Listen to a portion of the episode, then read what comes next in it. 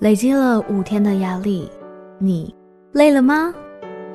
？Thank God it's Friday，为你献上本日疗愈特调 T G I F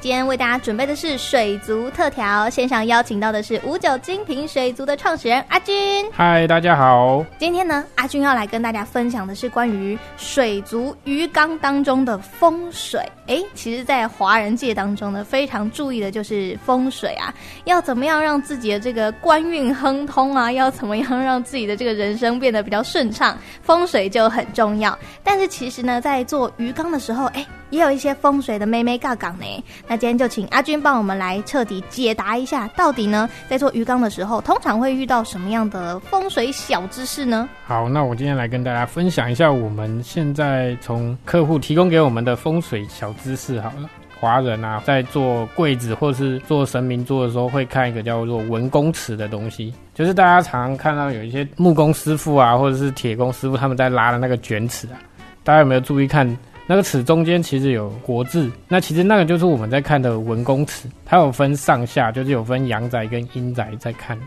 那我们一般在做鱼缸，尤其是我们很多客户的风水缸啊，或是客制鱼缸，他们都会特别要求说，哎，我的尺寸想要合字，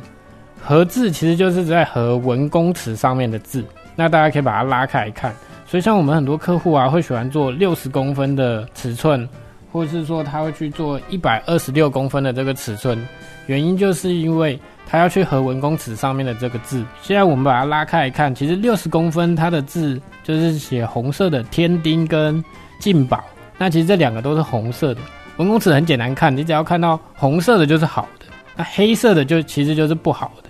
所以我们尽量都会帮客户搭配到都是红字的，所以常常会听到。我要做六十公分高，或者是说，哎、我要做六十公分宽，然后高要做八十八，八十八也是一个很好的字。它的文公尺上面的字就是宝库加进宝，就听起来就是哎、不错，就是会发达。因为你不会想要摆一个什么退财又劫财的嘛，对不对？那通常如果有风水老师跟客户讲说他你的鱼缸要特别注意尺寸的话，我们也都会给客户建议说，那你就特别去看文公尺的字。第二个部分就是我们常常客户会特别注意说，他要注意水流。就其实我们鱼缸有过滤器嘛，然后常常所谓的踩水踩水，水就是踩嘛，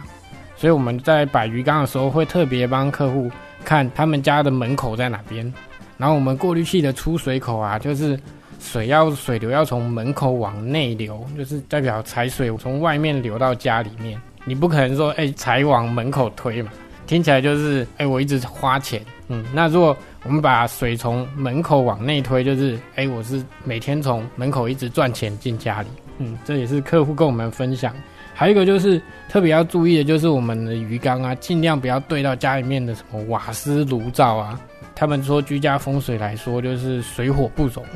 所以就不要把鱼缸摆在什么瓦斯炉旁边啊，或是就是正对在厨房的这个什么瓦斯炉。还有就是财位的部分，可是财位的话，就是每个人的家里面状况都不一样，因为他们说会去看坐向什么东西南北，然后还要去看门口对在哪里，然后门口有没有水流或者有没有什么其他东西。那这个的话，就真的要请老师去看过了，对，那就要摆在自己合适的财位，这是比较基本的风水小知识。这样的话，我还蛮好奇的哦，就是你们平常毕竟在做水族嘛，那这些风水知识你们从哪里累积而来啊？哦，其实都是客户告诉我们的，然后或者是客户的一些风水老师跟我们分享的。我们也是哇，原来原本只是想说做鱼缸，没想到做鱼缸光风水会牵扯到这么多的东西。我们也是在客户的鱼缸中累积了很多案例，像我刚才提到的文公祠啊，就是我们之前帮某个科技公司做他们的风水缸。然后他们就特别要求说，一定要合这个字哦。所以，我们那缸子不管是长度啊、宽度、高度，还有整个柜子最后完成的高度，全部都是合文公司。而水的流向的话，就是另外一个业主的房子，他就是他有特别要求说，水流这个部分要注意。然后我们才说，哦，原来这个东西也会影响到整个风水。原本想说，我们以前只是想说，过滤器就是方便摆，简单放，好清洁就好。但是没有想到说，哦，原来这个东西流向这个东西，我们是以前都没有特地去考量过，说会影响到风水。然后财位的话，就是有些人他就是说他的财位在玄关啊，所以我们有很多客户的呃鱼缸都是摆放在一进门的玄关。然后后来我们摆放过这几个鱼缸之后，我们觉得其实玄关真的是摆放鱼缸一个很好的位置，因为为什么？你客人进到你家门，一定就会先看到玄关。那你如果玄关有一个漂漂亮亮的亮点，其实你不管是客人去你们家，或是你自己平常工作一天回到家的时候，其实，在玄关就有一个很好的心灵调剂的一个空间，就是告诉你说，诶，你回到家里面放松了。对，然后我们就觉得，诶，其实玄关摆放鱼缸，不仅以风水来说是不错，然后实际上我们在。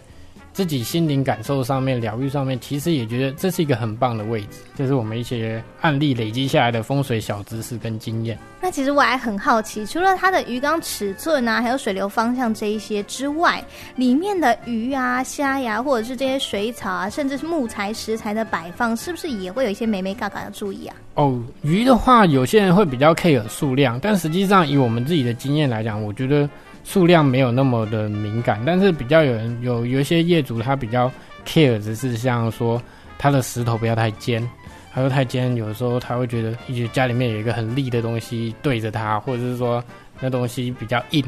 那我们就会说，那我可以帮你做成用木头为主，木头线条一定是比较柔美的，这个部分就会再看业主的喜好。那有些业主说，我喜欢让人家觉得我家里面比较有线条，或者比较现代一点，或者是他办公室比较想要给人家有刚强的感觉，他会选择石头。那有些人说，嗯，那我希望我的家里面柔和一点，比较多曲线的，那我们就用木头多一点。嗯，那这个部分就以我们目前到现在来讲，倒没有老师说特别一定要用什么样的素材，所以就是按照业主喜好为主。所以里面的这些生物，它的颜色也是按照业主的喜好为主吗？嗯，通常我们会推荐几种呃比较好养的物种啊，因为毕竟风水缸不要有太多东西一直在里面阵亡。